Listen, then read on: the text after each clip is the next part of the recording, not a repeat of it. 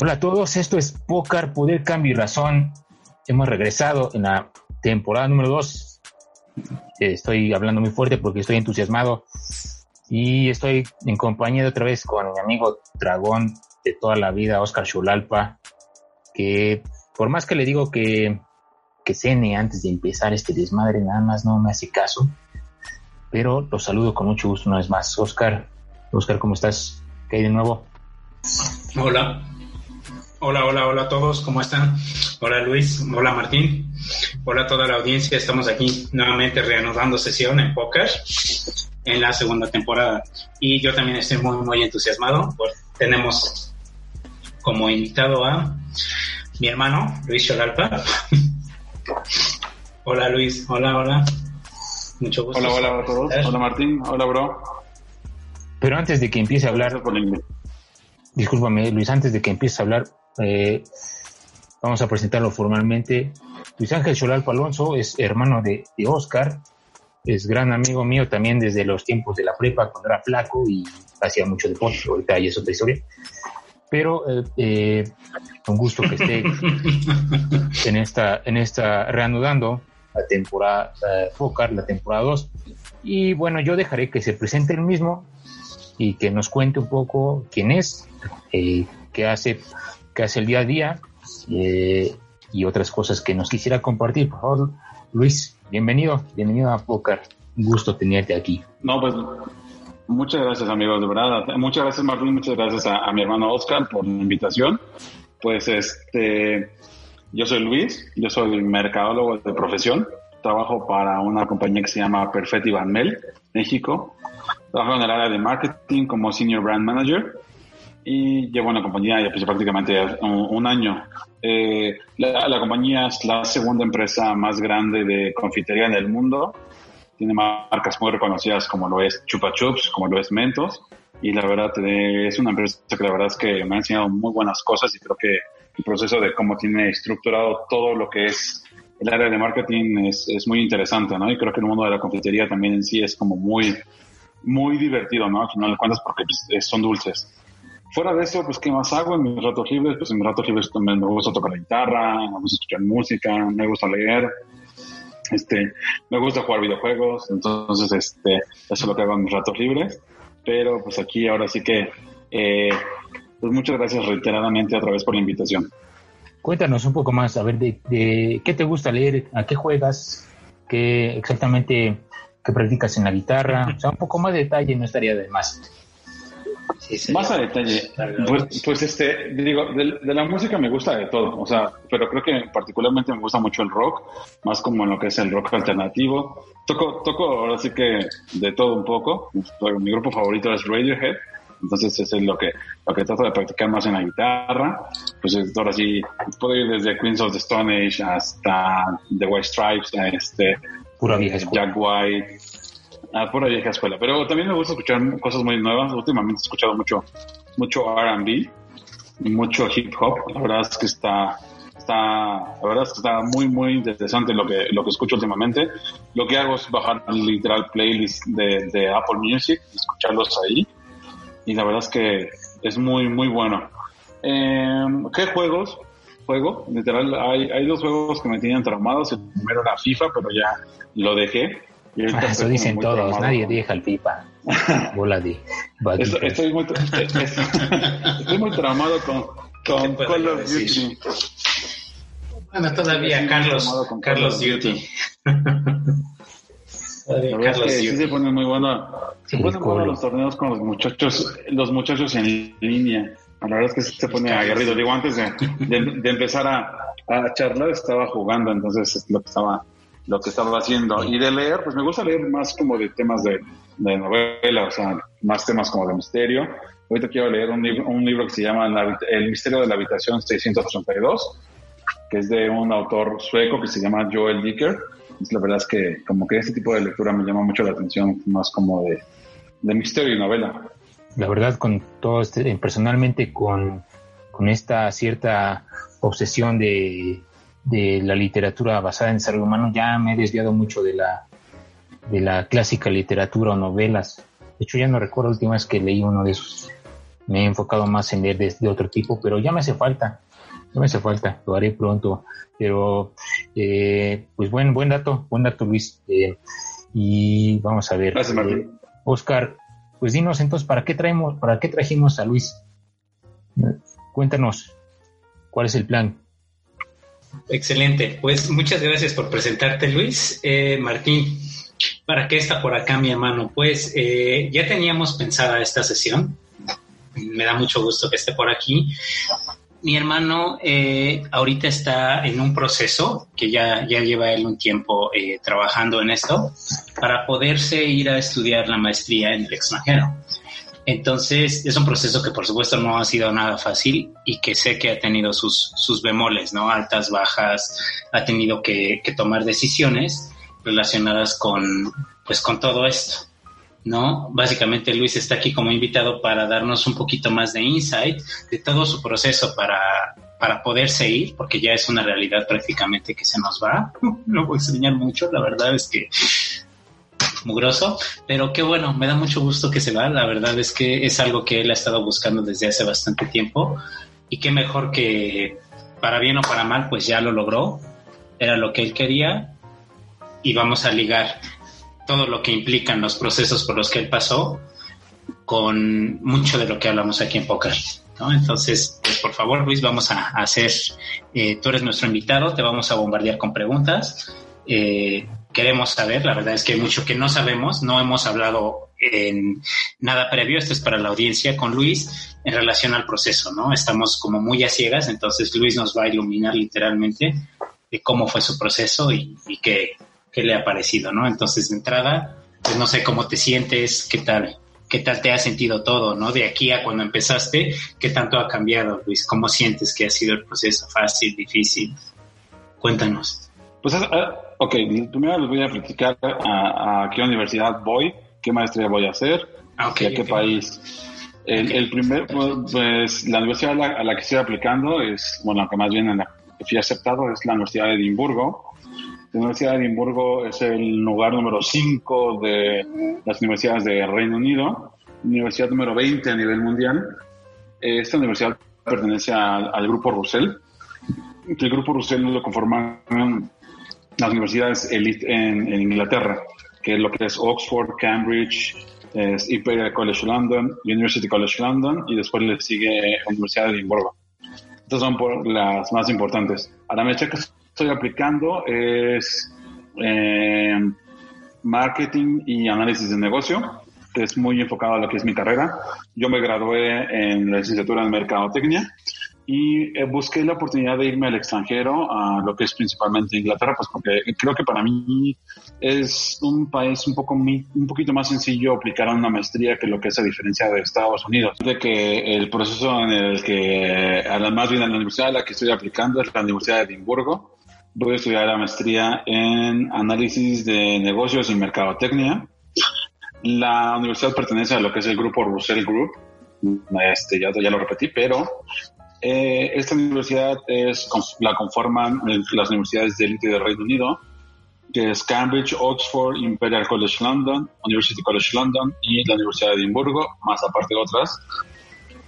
Este, la universidad tiene presencia a nivel este, global en el lugar número 20.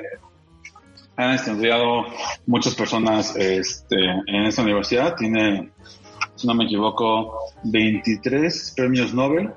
Está muy enfocado a lo que es el tema de investigación.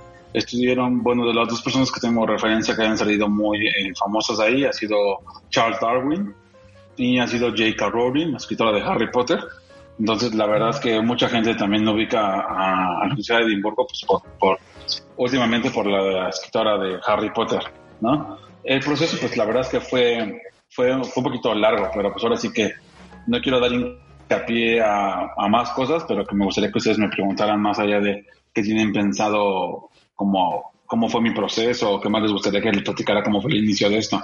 Yo, yo tengo varias dudas ahorita que nos comentas esto, bro. Gracias.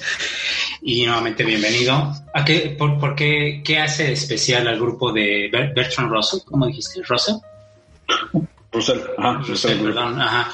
¿Qué, lo, ¿Qué tiene de especial aparte de que, pues sí, ¿no? Eh, las universidades, los premios Nobel, o sea, ¿por qué alguien de los de aquí, de, alguno de los jugadores de, la mesa, pocas, pudiera interesarse en, seguir ese camino, ¿no? Y decir, oye, pues yo también quiero intentarlo, ¿no? O sea, ¿por qué sería bueno buscarlo eh, con alguna de las universidades que están incorporadas al grupo? Pues es, es tiene las ventajas. lo que estaba leyendo es que el, grupo Russell se formó para que las universidades tuvieran un mejor control de estandarizado de calidad en educativo. No, no, no, no podría compararlo con la con el Ivy League de Estados Unidos, que es como igual las universidades como de, alto rango de, Estados Unidos. No Quería meterme a un tema y, y quizás sería mentir en un tema que desconozco, pero creo que podría ser como una comparativa a tener así como a largo plazo, ahorita directa, y Believe con el Russell Group, que al final de cuentas son universidades de muy alto rango y la verdad es que eh, va avanzando el nivel de dificultad en lo que tú quieres como aplicar a la maestría o un doctorado, pues va aplicando conforme la universidad va teniendo un mayor ranking de, de posiciones hacia arriba, ¿no? Entonces, claro. Eh, depende, depende mucho de qué es lo que te piden, ¿no? Eh, si el, el, certificado de inglés, el nivel de inglés, el, el, tu calificaciones aquí del país eh, donde estás, donde hiciste tu, licenciatura y que ahora sí que, que, tengas la lana, ¿no? Creo que los tres puntos más importantes, si alguien quiere estudiar una maestría, ya sea en cualquier país, a mí lo que me, lo que me pasó es justamente tener estas tres cosas bien importantes. El título, certificado de inglés y los fondos. Eso es lo más importante. Ok, sí, eso, va de la mano con, mi segunda pregunta. No, pues gracias, no, no sabía yo de esto y creo, no sé si Martín también, pero mire, para la, los jugadores de la audiencia. Una idea vaga, pero, pero sí, no, no, no, no tan a detalle. Eso. Claro, y mi, mi pregunta sería entonces, exacto, entonces, ¿y por qué Escocia? ¿No? ¿Por qué precisamente ahí y no Estados Unidos, por ejemplo? ¿Por qué no eh, no sé, se me ocurre Japón, Australia, independientemente de la barrera idiomática, que al final, pues hoy en día es lo de menos, ¿no? O sea, sí es importante, pero pues me queda claro que con inglés te pueden aceptar en, muchos lugares y no precisamente de habla inglesa, ¿no? Estoy hablando de Alemania, de Canadá, ¿no? En donde también se habla francés, por ejemplo. ¿Qué fue lo que te motivó a ti a decir, no, es ahí? Pues, pues, primero, bro, pues, o sea, sí fue, este, si yo hubiera querido aplicar a, estudiar una maestría en Estados Unidos, tendría que hacer un examen que se llama GMAT, es como la revalidación de la licenciatura para el nivel educativo que tiene la gente en Inglaterra, en Estados Unidos, perdón. Entonces tienes que pasar ese examen y aplicar ya todo el proceso. tienes que aplicar todo el proceso que es como justamente la, la, la maestría. Digo, no, no, no me llamó mucho la atención Estados Unidos por el tema de esto de los tiroteos en Estados Unidos. La verdad es que les, les, soy, les soy franco, si ese tipo de cosas como que sí me da un poco de, de estrés, ¿no? Que estés adentro y tengas como un compañero acá pirado en la cabeza que, que quiera balancear a todos. Entonces la verdad es que dije, no, prefiero evitarme como ese tipo de cosas. Lo que hice después fue pues meterme a ver el ranking mundial de las universidades en Reino Unido que son también como eh, en el top 10 de las mejores universidades. Las dos más importantes es Oxford y Cambridge, que son las que están en lugar este, 5 y 6 respectivamente, si no me equivoco, del último ranking mundial. Entonces ahí fue un poquito como más fácil. Me llamó más la atención, o sea, eh, Edimburgo, pues porque es, me metí, ahora me metí, mi siguiente paso fue investigar qué ciudad era la más segura para un estudiante en cuanto a percepción. de con lo que decías. Exacto, en cuanto a percepción de seguridad.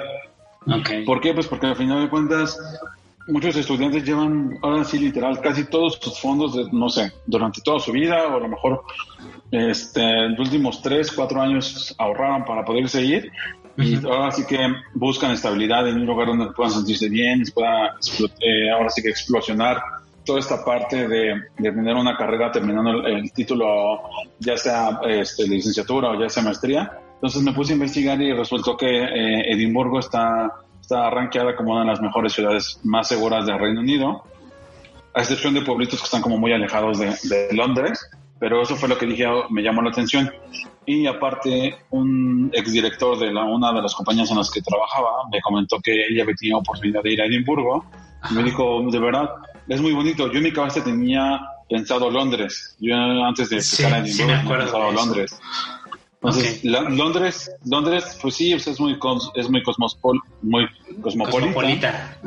exacto, está muy padre, pues es como una de las potencias también globales del mundo, pero pues también existen muchos casos de terrorismo, muchos casos de apuñalamientos en las mismas ah. clases de inglés que tenían en el consulado británico, tenía una maestra que venía de, de Sheffield, no mentira, de Nottingham y, ella, nos decía que, que aunque Reino Unido tiene un control ya más un poquito más estricto que lo que es México y Estados Unidos, el problema es que hay mucho incremento de asesinatos por machetes o por apuñalamientos, ¿no? Oh. Gente en la calle que, que, va, que va saliendo de la escuela ya tarde, o sea, 10, 11, 11 de la noche, y entonces va saliendo y llega alguien por atrás y te, y te apuñala y te quita tus cosas y se va. Entonces ha habido un incremento muy alto de este tipo de cosas. De hecho, hay un documental del, del New York Times justamente del nivel tan alto de incrementos de, de asesinatos por apuñalamiento o a partir de los últimos tres años en Reino Unido a consecuencia de esto.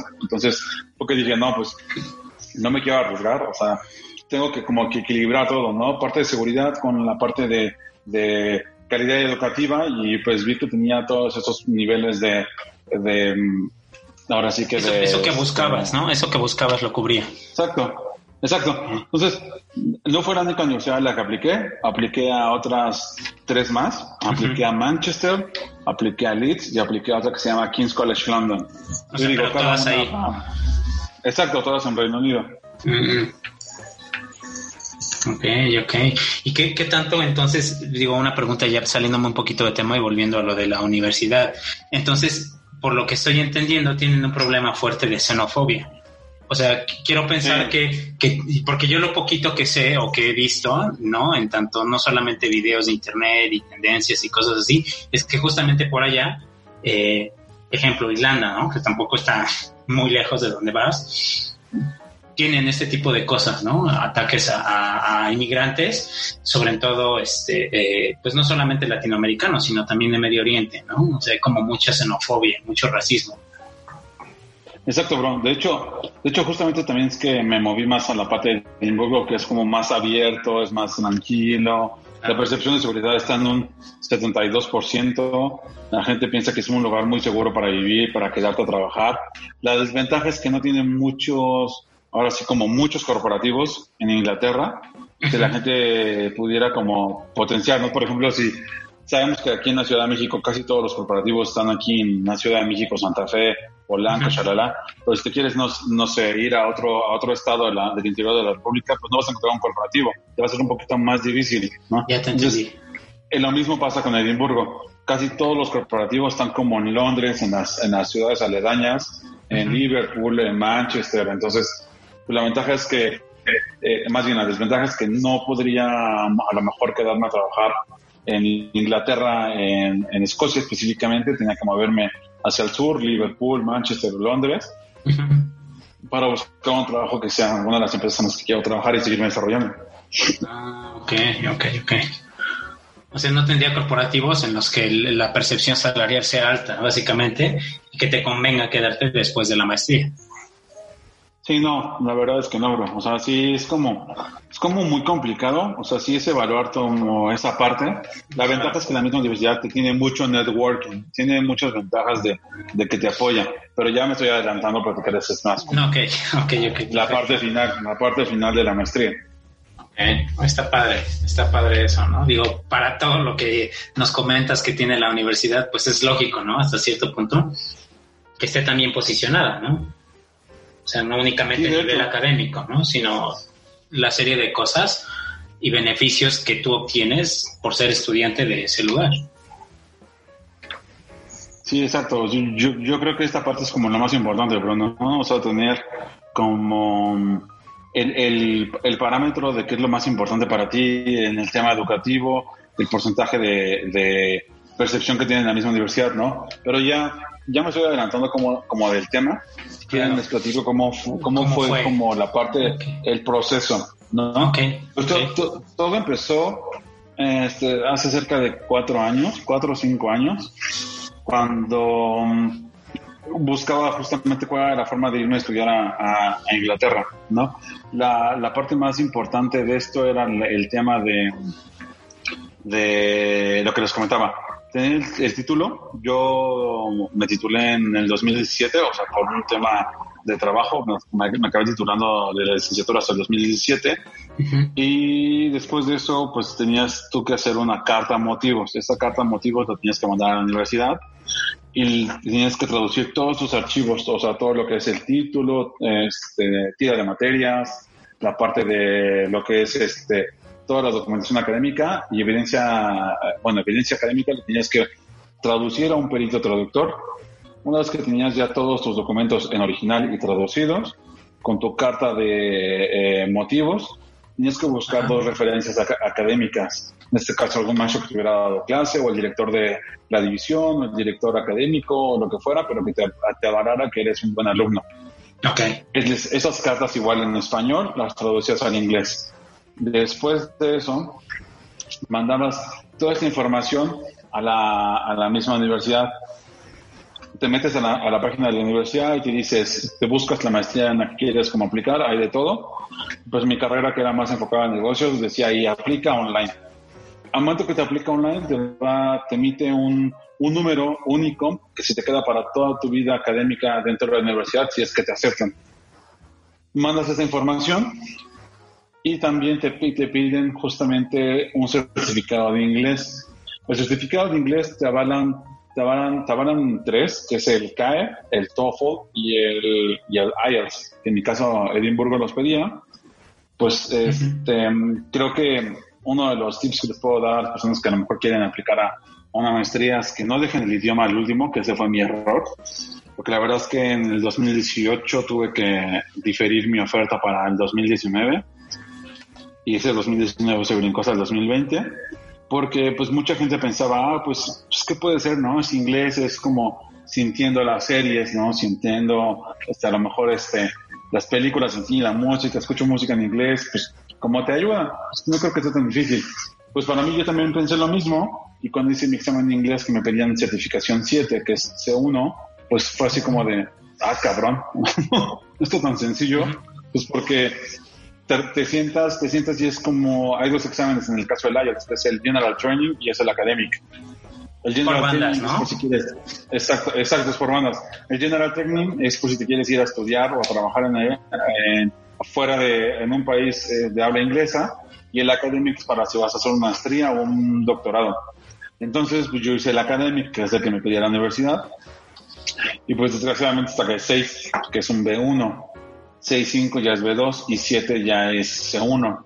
Entonces, durante el proceso, pues lo que hice, ya que tenía todos mis papeles, la universidad había revisado todo, me rechazó la primera vez y me dijo, no, pues no eres candidato óptimo, este, tienes todo en proceso, o sea, tenía mi título en proceso, no tenía el certificado de inglés en proceso, ni, ni ya avalado, entonces dije, bueno, pues ya. me la cancelaron, en el 2019 vuelvo a aplicar, ya con mi título con, ya corregido, con todos los errores que tenía, ya traducido, me meto a tomar clases de inglés en el British Council y una vez que termino el, examen, pues aplico literal a todos, ahora sí como tirándole a todas las piedras a los, este, a todo lo que podía.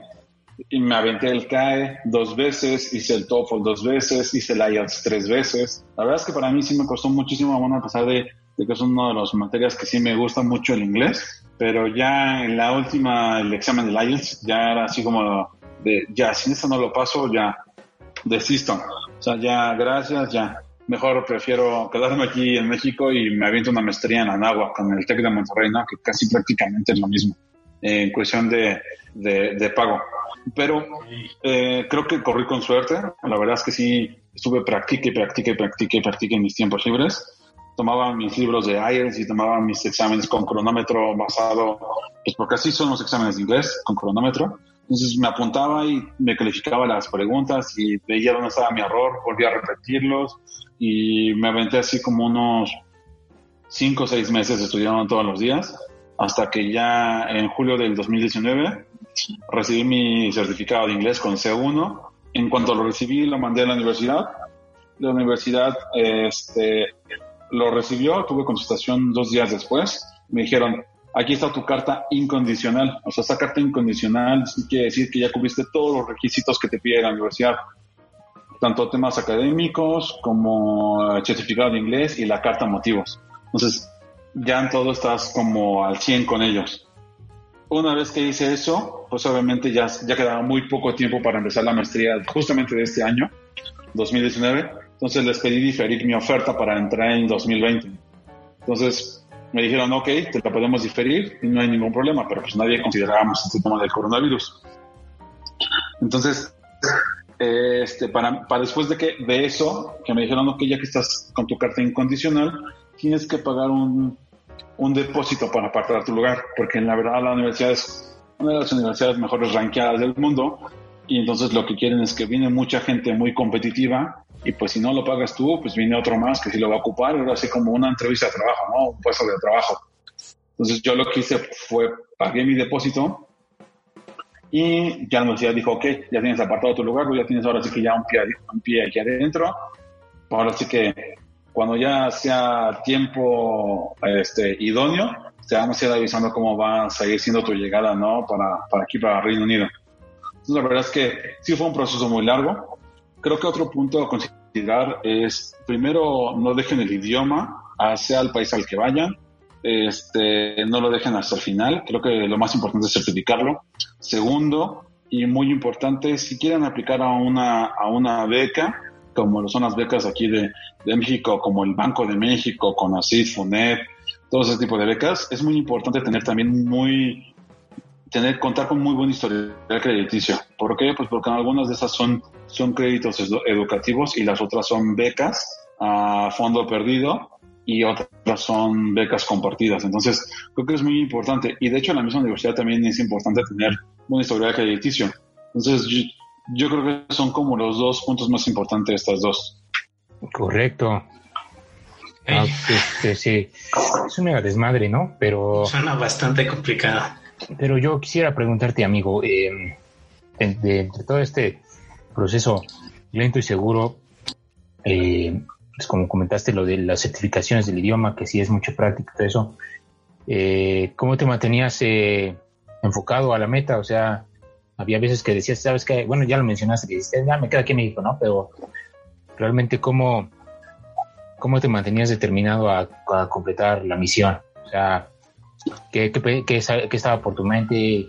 O sea, ¿qué, qué, método técnico o, qué, qué cosa hacías para mantenerte enfocado? Creo que, creo que lo que, lo que hacía, amigo, era, era justamente hacer que todo mi, eh, mi ambiente estuviera rodeado de, del inglés.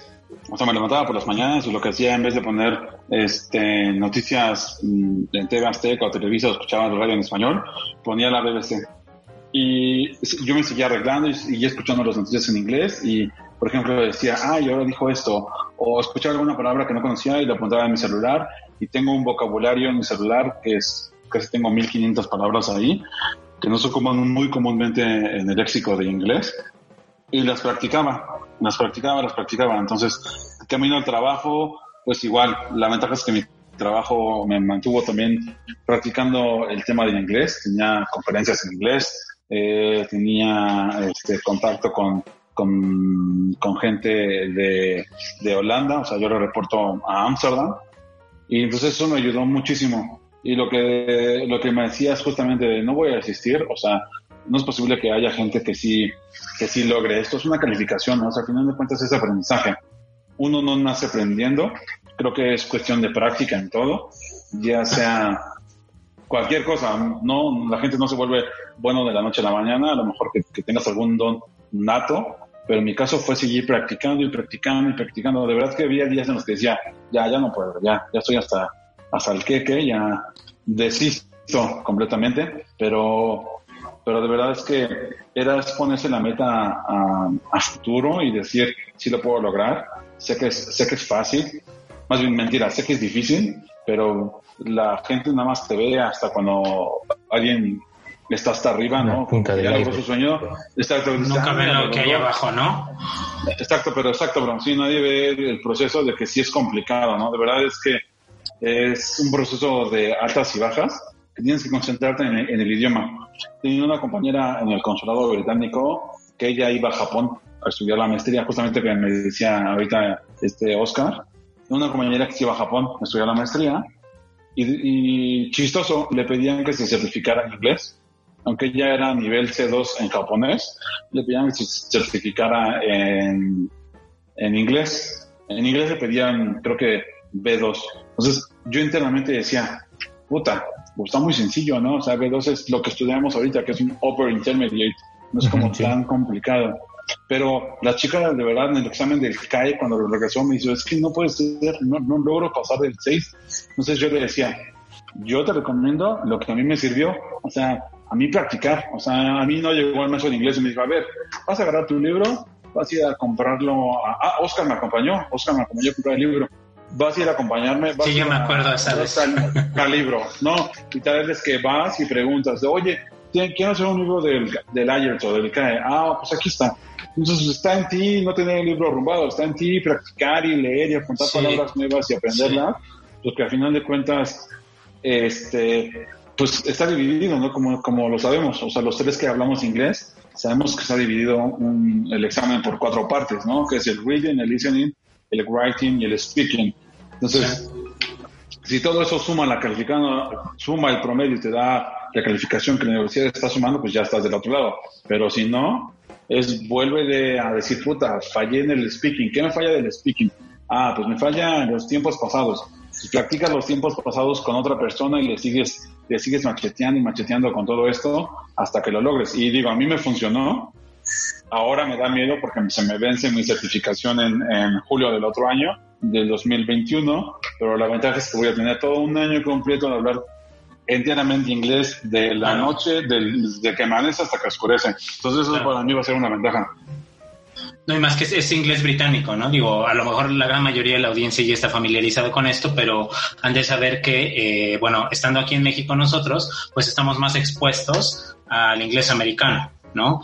El inglés que tú tuviste que trabajar, ¿no? Por, en tanto la parte vocabulario, eh, acento, etcétera, fue británico, que es, a mi parecer, es un poco más complicado en algunas cosas. No, el verdadero, cada, uno, cada patada de bolas de inglés es el inglés india y australiano. Ah, bueno, bueno, espérate, espérate. Sí, sí, sí, no, bueno, o sea, si vamos.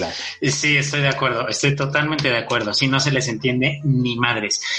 Lo sé, pero por ejemplo, en mi caso, eh, yo que estoy más habituado al inglés americano, el inglés británico, para mí no es que sea difícil, pero en general no me gusta tanto, ¿no? O sea, tiene, tiene su belleza, pero a mí no, no me gusta, ¿no? Igual no he desarrollado el, el, gusto para, para apreciarlo, ¿no? Pero habiendo tan solo en Estados Unidos más de 12 acentos diferentes por regiones y de esos subacentos, en español pasa lo mismo. Entonces, si estoy entendiendo bien el, el, parte del mensaje, el proceso complicado, o parte del proceso más complicado es el idioma. O sea, ¿tú crees que se subestima mucho esta parte del idioma y por lo tanto eh, pues la gente lo deja al final y se, se, puede ser un obstáculo importante, ¿no? Como en el caso de tu amiga que nos platicas, ¿no? Esta chica que le pidieron una certificación y que al final fue como, ah, pues ya tenía todo menos el idioma. Sí, de hecho, no, pues aquí, digo, Escocia también, como dice Martín, sí es una patada en las bolas del inglés escocés, lo que se diferencia mucho del inglés británico del, de Londres tenemos un grupo del que todos los que vamos a ir a, estudiar a la maestría de mexicanos, entonces nos decimos así de puta madre. Ay, qué pues ñoños. Está, bien cañón. No, pues la verdad es que pues nos, pasamos tips, ¿no? Así, por ejemplo, de, oye, ya recibí mi carta. ¿Cómo aplico a esto? ¿Cómo aplico al otro? la verdad es que fue bien chistoso como hicimos el grupo de WhatsApp en una de las sesiones online que se hizo en la pandemia. La universidad dijo, vamos a tener un grupo solamente de la gente de México que quiere ir a Reino Unido a estudiar en, a Edimburgo. Y literal, así en el grupo de, eh, así como tenemos por Zoom nosotros ahorita, en el chat empezaban a poner, oigan, si un grupo de WhatsApp, ah, sí, a ver, te paso mi número, aquí está, charla, charla. Ah, perfecto, ya nos empezamos a agregar y nos empezamos a presentar nosotros. Y pues hay gente de todo, ¿no? De Aguascalientes, de Los Cabos, de, este, de Monterrey. Pues que al final de cuentas van para, cada uno va para sus diferentes áreas. Creo que nomás somos dos que vamos a negocios. y, pero todos son, la verdad es que gente que, que pues por algo están, ¿no? En la universidad. Yo en algún momento pensaba que, que, es, que es como decía, ay, qué fácil es irte a estudiar a otro país, pero de veras que es de admirarse todo el proceso que lleva todo a la gente que se va a estudiar a, otro país, no solamente mexicanos, sino gente del mismo Estados Unidos o gente de misma de la India. Yo tengo muchos compañeros de la India que, quieren irse a, Reino Unido y sé que es muy complicado. Pero el, tema del inglés, en la sesión nos decía el, el chico que nos estaba dando la clase, está hablando una chica mexicana y el inglés pues, es como el de nosotros, ¿no? Que lo entiendes y dices, ay, pues, está, está vieja, pues sí lo, lo, aprendió aquí en el Quick Learning. Pero, pero ya cuando, cuando, lo empieza, cuando lo empieza a hablar la chica escocesa, nadie lo entendió. O sea, sí fue así como de, puta madre, si esta vieja me va a dar una lectura en Inglaterra, la verdad es que sí me va a dar una patada y voy a tener que grabar las, las clases para poderle entender, porque si no se le entiende nada. Y como aparte proviene el gaélico, pues está peor. Entonces, pues es el gaélico y luego viene el inglés británico, el inglés escocés. Entonces, pues sí está más complicado. Entonces, lo que he estado haciendo últimamente es escuchar podcasts de la BBC de Escocia para acostumbrar mi oído a, las lecturas de escocesas. Entonces, porque ahora sí, sí es más complicado. Y sí, mucha gente nos ha dicho que es muy complicado el inglés escocés más que el inglés eh. De Londres. Correcto, Luis. Bueno, bueno. sí, ya este. Déjame ahora hacerle la pregunta yo, por favor, Oscar. Por favor, por favor, por favor, Martín, continúa. Ya sé, ya sé. Gracias. Bueno, sí. Eh, pero bueno, amigo Luis, eh, ¿cuál es entonces? Te quería preguntar, ¿cómo ves toda esta misión? O sea, ¿cuál, detrás de todo este proceso, detrás de la, del objetivo de, concluir tus estudios allá, o sea, eh, ¿cuál es tu visión de todo esto? O sea, ¿qué, ¿qué, es lo que quieres lograr con todo esto? Yo, y yo te quisiera preguntar, más allá del apartado personal, que va a ser un logro significativo en tu trayectoria, pues también sería importante ver si tienes alguna idea en cuanto a, a, un nivel colectivo, ¿no? O sea, hay, hay gente, conozco gente que pues le interesa mucho ir afuera y traer lo que aprendió afuera, traerlo al país y que pueda mejorar ciertas cosas, ¿no? Otros pues prefieren eh, eh, triunfar, tener éxito, seguir mejorando a donde hayan ido y es totalmente válido y pues allá es donde mejora su calidad de vida y toda esa parte que todos conocemos, pero cuéntanos cuál es, cuál es tu, tu visión respecto a ese, ese tema. Yo creo, bueno, creo que mi visión, mi objetivo a, corto plazo que tenía era la maestría. Una vez que termine la maestría, mi plan es asentarme fuera de México. Me gustaría dar clase, me gustaría dar clase de eh, aventarme el doctorado, pero pues ya sé que son palabras mayores. En mi caso, que son negocios, piden más temas analíticos y me gustaría quedarme a trabajar fuera de México. Me gustaría eh, ahora sí que asentarme, tener familia fuera de México. Sí me gustaría, eh, no, no quiero sonar como muy malichista, pero creo que no, nunca consideré en mi cabeza hacer vida en México.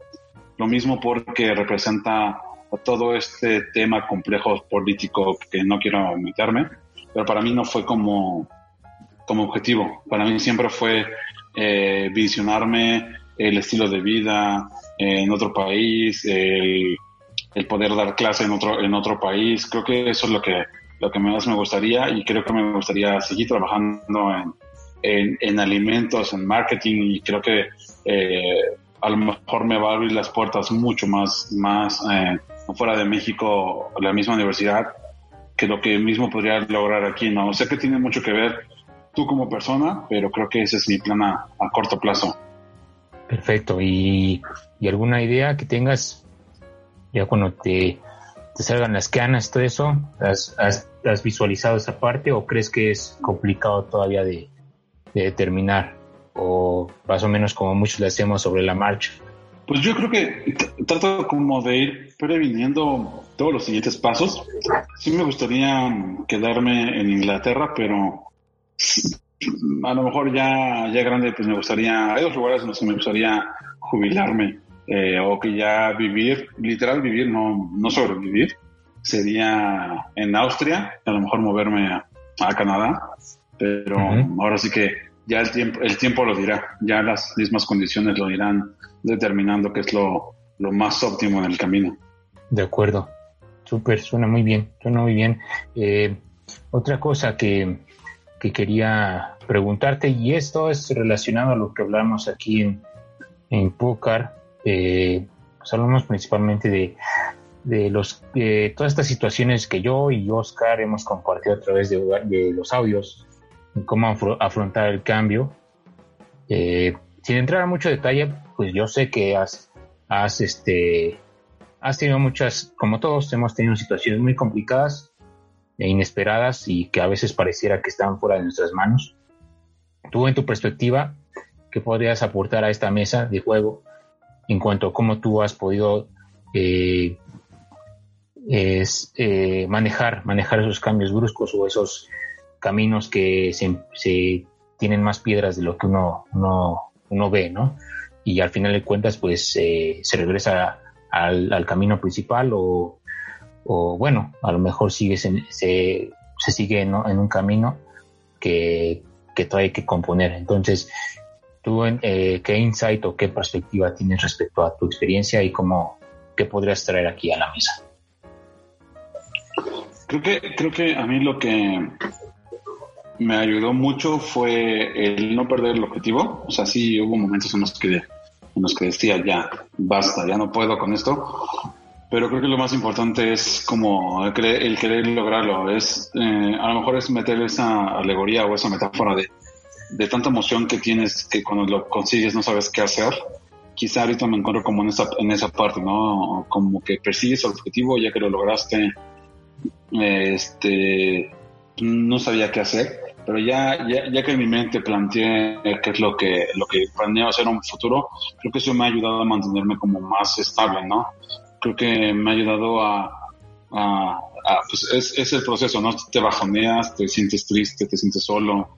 Siento que, que a fin de cuentas el estar lejos de la familia, eso también me, me, motivó cuando trabajaba en Chicago y creo que el vislumbrarme ser este, parte de ese proceso fuera de México me va a ayudar a ser mejor persona, ¿no?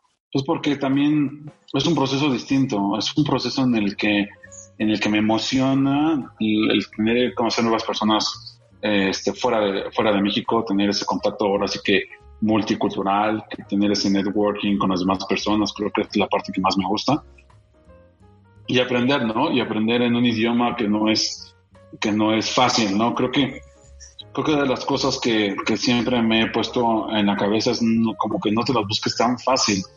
O sea, si me hubiera sido fácil, recuerdo que un amigo me decía, ¿por qué no te vas a España a estudiar si se habla en español? Le dije, pues aunque sea España, no me quiero ir a España.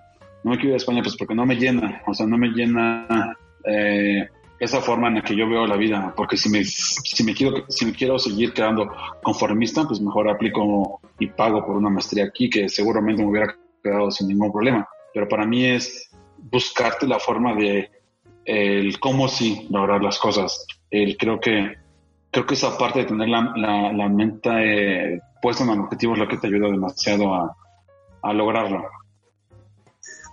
Excelente, excelente, muy bien, buena respuesta, amigo. Eh, pues eh, realmente ha sido muy, muy enriquecedor todo, todo esta, toda esta onda, toda esta experiencia que nos has contado.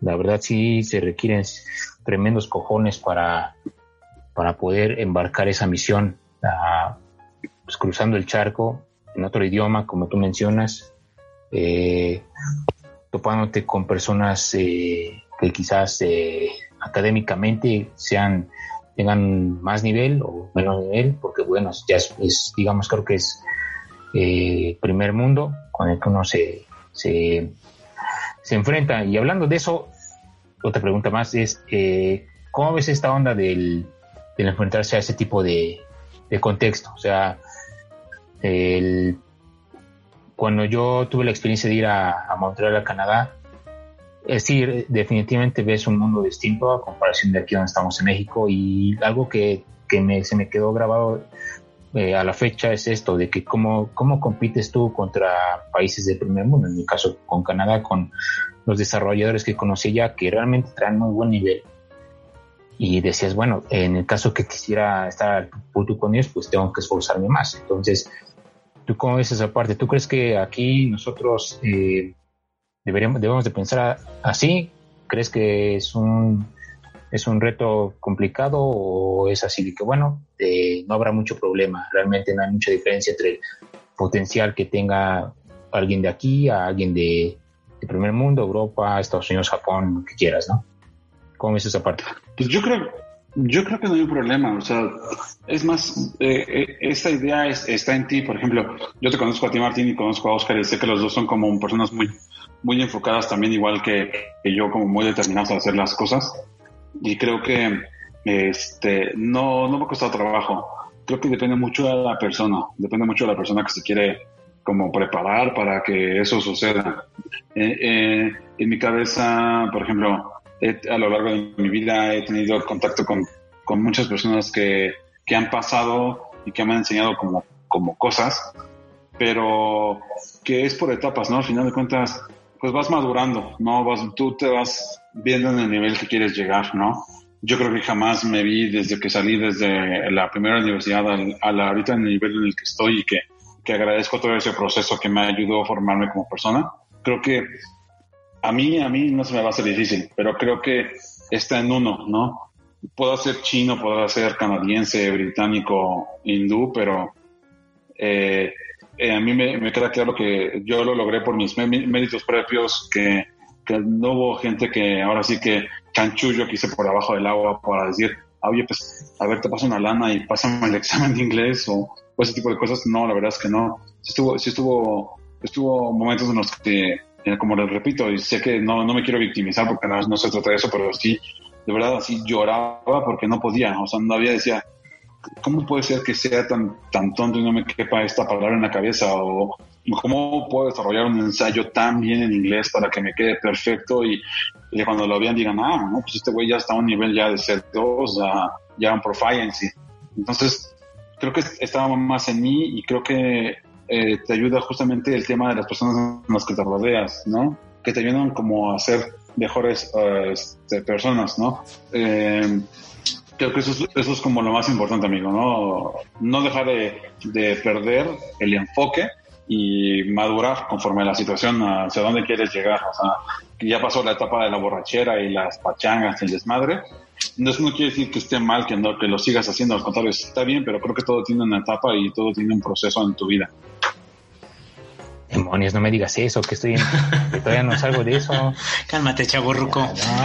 No, bueno, ya te salió el chaburruco, Martín. con, la chavi, con la chavita, con los cuadernos. Sí, sí, sí, ya vi ese, ese meme. A la disco, ¿cómo no?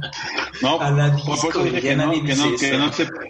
Por eso dije que, dije que no se pierda, o sea, son etapas, o sea, no quiere decir que está mal, o sea, vamos echarnos una chela y platicar, eso, eso está bien, pero pero no que salgas de trabajar y digas, ah, me voy a ir a empedar, ahora me voy a ir a, poner borracho. No, pues eso, eso ya pasó, o sea, ya. Creo que tocas un tema muy importante, Luis. Me gustó mucho esto, todo esto que estás compartiéndonos. Eh, aparte de que tengo algunas dudas así rápidas, para no quitarles mucho tiempo, ¿no? Y no, no prolongar tanto esta sesión de juego. Me gusta mucho eso que comentas del círculo de amistades, porque tiene mucho que ver con el, el círculo de jugadores, ¿no? Que es el nombre de uno de los episodios que tuvimos aquí en Poker. Finalmente sí sabemos que el círculo de influencia es súper importante y no va a ser lo mismo en tu vida un grupo de desmadrosos, drogadictos, y, vamos a hablar de madurez en un tema muy, en un, desde una perspectiva muy relativa, ¿no? Porque para mí es algo muy relativo.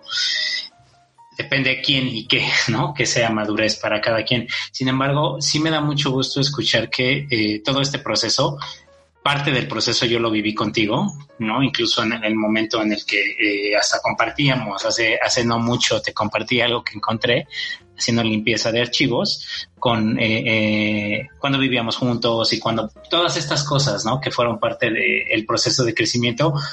Veo hacia atrás y digo, tiene ya casi 10 años, 8 años, eso, ¿te acuerdas? Entonces lo veo y digo, no puede ser que no nos veía, pues en ningún momento a los dos como estamos, ¿no? Bueno, en el caso de Martín también, pero digo, Martín estaba un poco ajeno a todas estas, estas cosas que nos tocó pasar y ver, ¿no? Entonces. Sí, yo estaba en el antro. Así es, sí te creo, y sigues. De hecho. sigues, mi querido antroso. Con, con unas, unas chelas. Unas chelitas, unas menorras, andabas acá en el desmadre. Ya estás, sí, exacto. Bueno, Entonces, bueno, así es. Bueno, Martín, ya me interrumpiste. El punto es, a mí, a mí se me hace muy padre que, eh, pues a pesar de lo que tú quieras, eh, eh, mantuviste el dedo en el renglón. O sea, me da mucho gusto que, que vayas por ahí y que independientemente de todo, te has mantenido, ¿no? O sea, ibas a tirar la toalla, tuviste problemas con el idioma, ya no hablemos del desmadre, ya no hablemos de las oportunidades de decir, ¿sabes qué? Le voy a dedicar más tiempo a otras cosas, ¿no? A procrastinar, a no dedicarle, no sé, qué sé yo, ¿no? También me queda claro que hay mucho apoyo del círculo cercano a, ti, que no precisamente son solo amigos, ¿no? O sea, eh, pareja, este, familia, y eso está padre, o sea, eso está muy padre porque no es algo que todo mundo tenga y que al final tú decides que sí, que no, porque no todos los involucrados del círculo están al principio al, al están durante todo el proceso, ¿sabes? Y creo que es algo que tú has vivido bastante bien. ¿No? Entonces, no sé, a mí me da mucho gusto, la verdad. No sé cómo, cómo has sentido eso y cómo sientes que repercute en tu vida ah, de aquí a, no sé, 10, 15, 20 años, ¿no? Independientemente del plan de vida que nos comentas que tienes, que es quedarte. Y eso no es nuevo para mí, a mí no me sorprende, ya lo, yo lo sabía, te conozco. Yo, yo creo que, que aquí, bro, me, me funcionó mucho como ese pensamiento antes de que empezara la sesión de, de póker y platicáramos más como estos temas como a profundidad. Eh, como anécdota, un día estaba, estaba en, una de esas depresiones que luego me daba cuando estaba en Chicago y estaba sentado viendo la tele Chef's Table. Y sé que es un programa como que no tiene nada que ver con mi carrera ni ese tipo de cosas, pero estaba viendo a un chef que se llama Francis Malman.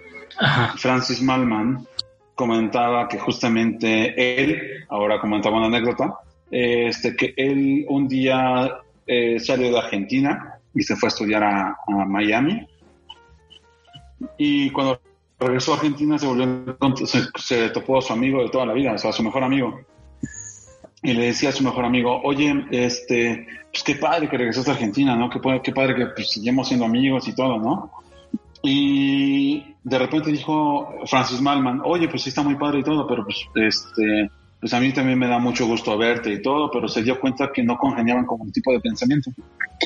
Y él menciona en el documental y dice, es que tuve que serle franco a mi mejor amigo de mi infancia y decirle, ¿sabes qué? Pues no sumas a mi vida. o sea, perdóname, sonará como muy egocentrista o muy mamón, pero pues no sumas a mi vida, o sea, no me interesa seguir esta misma amistad contigo. Entonces, cuando yo lo estaba viendo, dije, ah, caray, pues yo soy como muy apegado, ¿no? Soy como muy apegado a, a, las personas, pero creo que en ese momento caí en, cuenta de decir, pues claro, o sea, es gente que te suma a tu vida, o sea, es gente que te dice, a, ver, a ver, este, no todo es el trabajo, no todo es, este, eh, tu vida sentimental, tu vida de amistades, tu vida familiar, no todo es eso, o sea, es gente que te suma, o sea, gente que te dice, lo puedes lograr, sí puedes hacerlo, son metas alcanzables, este, como el, refrán japonés que dice, si alguien lo hizo, ¿por qué no hacerlo también? Y si nadie lo ha hecho, ¿por qué no ser el primero en hacerlo? ¿no? Entonces, yo creo que eh, si una persona que tiene ese mismo pensamiento te impulsa a crear ese tipo de cosas, pues es, la verdad es que está padre, ¿no? Y creo que esa es como la imagen que yo quiero dejar, ¿no? De que, de que seas tú un ejemplo a seguir, de que impulses a las personas a lograr la meta que sea que ellos tengan. Por ejemplo, en el caso de cada una de las personas tiene un objetivo en la vida, un sueño a lograrlo, pues que lo, que lo logren, ¿no? El camino ahora sí que va a sonar como canción de los Beatles, es largo y sinuoso, pero la verdad es que ese camino te llega a ser la persona que, quieres llegar a ser o, o, que tú mismo te vislumbras a ser en un futuro. Entonces creo que de, ahí te ayudas a ser selectivo con qué personas no y con qué personas sí. Y digo, para acabar como este, este, esta pregunta, del grupo que también tenemos de WhatsApp, de que ves a gente de todo el mundo y que te pone yo acabo de salir de la, la carrera y estoy trabajando de mesero, o gente que dice, oye, pues yo tengo experiencia haciendo, manejando equipos de trabajo de 15 personas y me ha tocado viajar por todo el mundo, pues ves, ves de todo, ¿no? Y al final de cuentas son gente que por algo la universidad los escogió. O sea, no escogieron a Petito Pérez por su bonita cara. O sea, por algo la gente que está en la maestría, por algo lo escogieron y por algo cumplió los requisitos que ellos querían.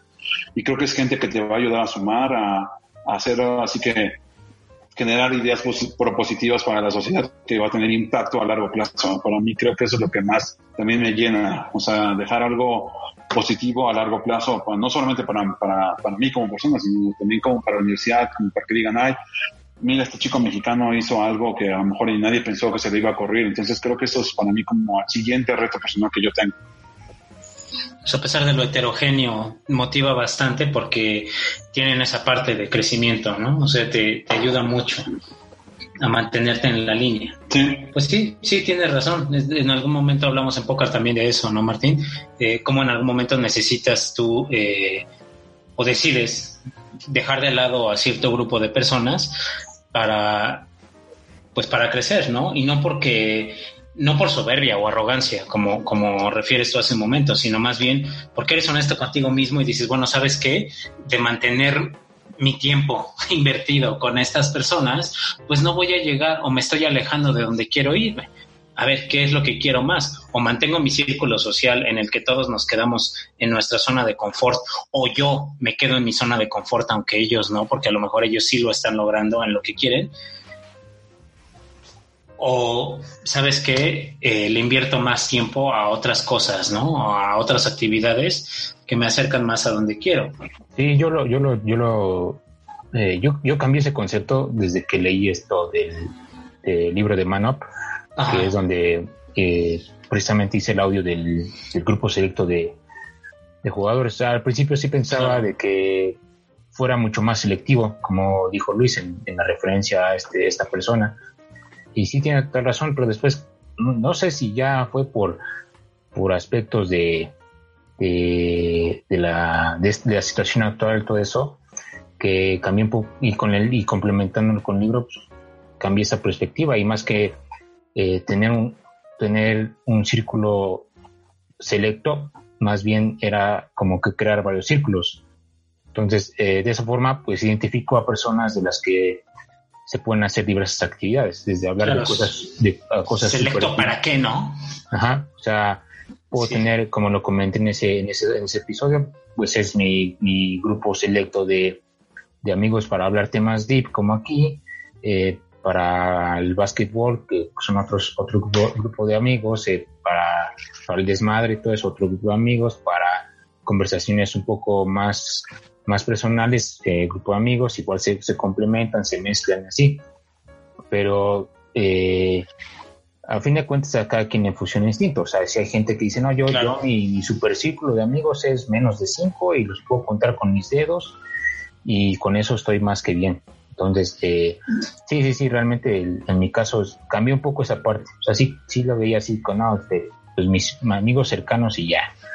Es que también no hay nada que sea mejor o peor, ¿no? O sea, yo creo que ahí, justo como dices, eh, y creo que para la audiencia va a funcionar igual, ¿no? Hay, hay cosas que les funcionan a unos y no a otros, pero ya es más cosa de personalidad o de qué es lo que tú quieras, ¿no? Sí, sí, A lo mejor todos tus amigos tienen todos tus hobbies en común y todos se desarrollan en base a lo mismo, por eso dices, con estos cinco está bien. A lo mejor no. Exactamente. Ah, sí, sí, ok, es, una buena perspectiva, ¿no? O sea, las dos las dos son perfectamente válidas. así es. Sí, claro, y aparte, como, como, dice Martín, pues yo creo que eh, la parte también es como. No, o sea, no lo había pensado de, como de esa forma, ¿no? Yo creo que mi círculo de, amigos, que es eh, el que tengo aquí en México, es, va, va a variar de lo que tenga en Inglaterra, ¿no? Y creo que eso está, va a estar padre, ¿no? Creo que una de las ventajas o de a largo plazo que te va a dejar esto como experiencia es que que tengas amigos en todas partes del mundo. Así que si vas a, no sé, a la, a la Patagonia, si tengas un amigo que digas, ay, pues mira, qué padre verte y platicar, ¿no? Pero creo que, creo que, pensando como más en tema de negocios, que es mi caso, pues estaría para a lo mejor hacer un negocio que, que lo piensen muchas personas de todo el mundo, ¿no? Pues así surgió Amazon, así surgió Twitter, así surgió este Facebook, ¿no? Digo, en esas universidades como de esos altos rangos. Entonces, quizá algo, algo, algo padre pueda salir ahí o no sé. O sea, la verdad es que ahora sí que voy abierto a todas las, a oportunidades que me pueda presentar la vida y echarle el triple de ganas porque pues, sí, sí, no es lo mismo una maestría aquí en México que una maestría en el extranjero con otra gente y que es este a lo mejor también te inhibes, ¿no? Como persona así de decir, no, pues no voy a decir una, una estupidez que a lo mejor no me da a entender, que a lo mejor estás aquí en una maestría o con tu mismo círculo de trabajo o con a, exponerte, ¿no? Explayarte como te sientes, ¿no? Pero a lo mejor mi, mi, mi mayor miedo que tengo ahorita es no vaya a quedarme introvertido, al contrario, ser extrovertido, decir, ser el líder nato, ¿no? Que, a lo mejor me gustaría ser en un grupo multicultural para que digan, ah, pues este muchacho tiene, ahora sí que sobresale, ¿no? Si del grupito, pues para que al final de cuentas, pues eso también suma, ¿no? O sea, también es sumar como puntitos por si quieres ganar alguna beca o si quieres, te quieren jalar a algún otro lado. La semana pasada tuve, no hace dos semanas tuve plática con el, con el tío de Unilever Global entonces nos estaba platicando él y él salió del estado de Edimburgo. Entonces, él decía que pues, como le tiene tanto amor a la misma universidad, que, que negocios puede jalar a gente para que pueda seguir creciendo en Unilever como lo hizo él. Entonces yo dije, mmm, pues ahí está mi siguiente tirada, ¿no? Entrar a trabajar a Unilever, este, Reino Unido, pues, para poder sumar pues, también otra, otro paso profesional a mi carrera, pero pues también está padre, ¿no? Que gente, que gente que tiene esos niveles no pierda el piso. La verdad es que este, no, no perdió el piso de la, persona, al contrario, es muy humano. Me dejó como ese sentimiento de decir, qué padre, ¿no? Sí se puede lograr más allá de lo que la gente mismo piensa. y además, qué bueno que dices, dijiste algo también que me parece muy, muy interesante. Mucho es como cultural, ¿no? Mucho es personal. Tú decías hace un momento eh, eh, respecto a lo que te preguntaba Martín, que ya es mucho como percepción, ¿no? De qué tanto se puede, qué tan competitivo vamos a ser frente a alguien en primer mundo. Bueno, es que también depende qué tan competitivo eres, pero para contigo mismo, ¿no? Muchas veces, eh, y yo lo digo por experiencia, la parte en la que se ve liderazgo, todos lo ven menos tú, ¿no? Y, y se obtiene sin necesidad de pedirlo. Es algo que generalmente se va dando. Se da y cuando se da, se da de forma natural.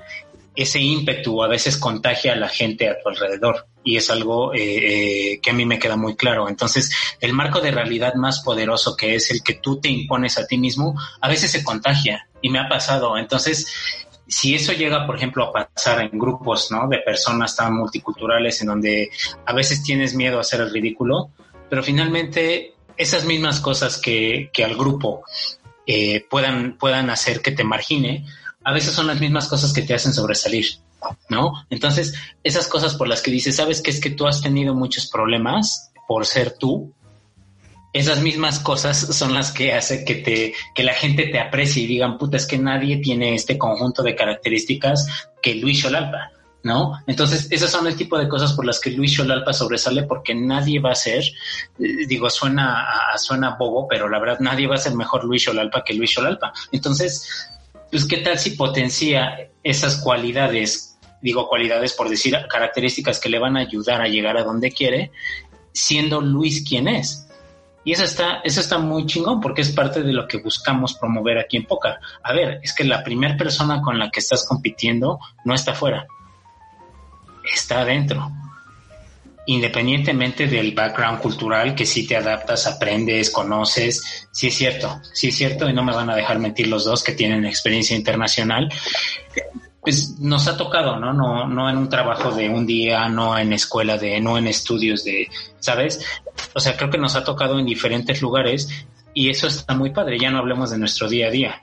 Entonces, sí, sí, eh, eh, va muy de la mano la personalidad con lo que tú quieres, ¿no? Independientemente de poder superar esas, pues entre comillas, barreras, ¿no? Culturales o ideológicas o de perspectiva o el, puta, es que si esos 100 güeyes me intimidan un montón porque lo lograron, porque yo no, lo que sea, ¿no? Si al final yo me he dado cuenta y lo veo día a día, ¿no? O sea, con la gente en mi trabajo también, de muchos lados, no solo de México, eh, que te enfoques en lo que tienes que hacer, ¿no? Y hacerlo bien y hacerlo lo mejor que tú puedes hacerlo. No hacerlo mejor que aquel o que fulano, que eso no importa, porque sus circunstancias son distintas a las tuyas. Pero si tú sabes que lo hiciste lo mejor posible, aunque el resultado no sea el esperado, pues ya está, ¿no? Y no quiere decir conformismo. A veces tienes un resultado superior al esperado, pero sientes que pudiste dar más de ti. Y eso solo tú lo sabes. Entonces, al final creo que eh, sí ayuda mucho la perspectiva que tienes de ti mismo y no engañarte, decir, ¿sabes qué? Pues la única persona con la que estoy compitiendo es conmigo. ¿No? a lo mejor sí hay resultados o hay cosas que se van a medir con las que te tienes que comparar con alguien más, pero sí está muy padre que tengas ese mindset de espérate, o sea, al primero que tengo que superar es a mí, ¿no? Como decías hace un momento, yo hace 10 años no era esta versión de mí, no veía las cosas así, velo como madurar, velo como quieras verlo. Las ambiciones que tienes son claras, van hacia un lugar y dices, puta, ya lo tengo, ¿qué sigue? ¿Qué sigue? ¿Qué sigue? No te quedas ahí. Exacto. Por ejemplo, una chica decía, una chica hindú, o sea, la universidad, ah, desgraciadamente por el tema de la pandemia, tuvo que cerrar muchos, este, muchos programas de maestría, ¿no? Mucha gente tuvo que diferir o mucha gente tuvo que, que, este, que cambiar a otra universidad, pues porque su programa lo cerraron, porque así. Y una chica decía, yo tuve que vender mi casa, o sea, yo tuve que vender mi casa para poderme ir a estudiar a la universidad y de repente me doy cuenta que la universidad cerró, cerró mi maestría. Entonces, sí estuvo, estuvo muy complicado porque no sabes tú lo que está dejando otra, persona para llegar a otro país. Así es. Eh, bueno, pues eh, vamos a cerrar la sesión del día de hoy para que ya nos, ya nos explayemos más.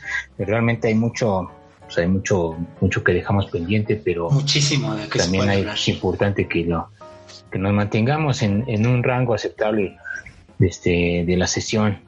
Pero, pues, eh, de mi parte, Luis, muchas gracias por, por tomarte un rato y, y compartir nuestra experiencia. Eh, yo estoy seguro que alguien que, que llegue a escuchar esta sesión y que tenga esta misma plan que tú, que esté igual en sus primeros pasos, eh, pues le va a servir de mucho como guía. Eh, y bueno, eh, eh, antes de que, de que Oscar haga la, el cierre, el cierre oficial, pues dinos cómo te podemos encontrar en las poderosas redes sociales, cuál, cuál quieres compartir para igual algún, algún para que te sigan o, vea, o te contacten igual chance ahí salga una, una pregunta de alguien que puedas ayudar. Pues tengo mis redes sociales, que en mi Instagram es la que casi ocupo mucho, que es arroba L-Xolalpa. Y me pueden encontrar en Facebook en Luis Xolalpa. Digo, casi no lo ocupo, pero con todo gusto. Igual en mi LinkedIn, pues pueden encontrarme igual así como Luis Xolalpa. Y pues de verdad les agradezco por esta charla. Creo que nos alargamos más tiempo de lo normal y Ojalá se repitan más sesiones y de verdad les agradezco por, por así que todos sus inputs y que me dieron y que me hayan permitido tener ese espacio para ahora sí que ayudar a otras personas y si llega a tener como dudas al respecto, poder ayudar en este proceso que no es, no es sencillo, pero sí se puede lograr. Y sí, de todas formas las pondremos en las descripciones de, de las pues de los medios que utilizamos para mayor precisión. Y Oscar, por favor, de termina esta sesión, ya sabes cómo. Pues antes de terminar, este, también quiero agradecerte, Luis, eh, por haber estado con nosotros, por regalarnos tu tiempo y lo más importante, eh, pues eh, gracias por todo el, feedback ¿no? y la información que nos compartes, no solo a nosotros, sino también a quienes nos están escuchando. No se te vaya a atascar el Instagram de este mensajes directos. Entonces, eh, sí, no, alguno que otro eh, eh, despistado que quiera interesado que quiera eh, más información al respecto a este tema, ¿no? También me da mucho, mucho gusto que hayas estado y sí, la verdad es que ojalá podamos contar con tu, tu presencia en muchas otras, otras sesiones, ¿no? para toda la audiencia, nuevamente cerramos Pócar, segunda temporada, primer episodio. con eh, nuestro invitado especial, mi hermano Luis Ángel Cholalpa, y me da muchísimo, muchísimo gusto también haber tenido aquí nuevamente a Luis Martín Vázquez. Ya saben, nos pueden encontrar todos los lunes, vamos a empezar nueva temporada en Instagram, en Facebook también, ya tenemos ahí un, perfil Facebook. Eh, vamos a, todos los días lunes en la noche, pueden escuchar el, episodio. Y en Instagram, Luis Martín, estamos como Poker Podcast. Es correcto, joven. nos pueden escuchar, también estamos en iBox, Spotify y Apple Music. Apple Podcast. Ah, ok. Estás enfrente de, de un maquero y nos va. Sí, sí, sí, nos, va a despedazar. ¿Qué onda? Apple Podcast. Perdón, me quedé pensando en modo automático, pero sí, Apple Podcast. Tienes toda, toda la razón. Gracias por el, la corrección. Sí, Apple Podcast. Entonces, muchas, muchas gracias. Qué gusto escucharlos. Y pues qué bueno, ¿no? Que a pesar de todo esta esta crisis, entre comillas, oportunidad, dirían los japoneses, eh, pues estamos, estamos cada quien creciendo y lo más importante, Luis, tú estás logrando lo que querías, no sabes qué gusto, qué gusto me da, en serio. Y la verdad es que es... Eh, no, pues muchas gracias, bro. Es, eh, este Luis es un buen ejemplo y lo quisimos traer aquí para, que nos contara en vivo y a todo color. Es correcto. su, aventura y es un vivo ejemplo de que de que actividades, más bien misiones o objetivos complicados, pues, también tienen, a pesar de todo el desmadre que pueda pasar, se pueden lograr.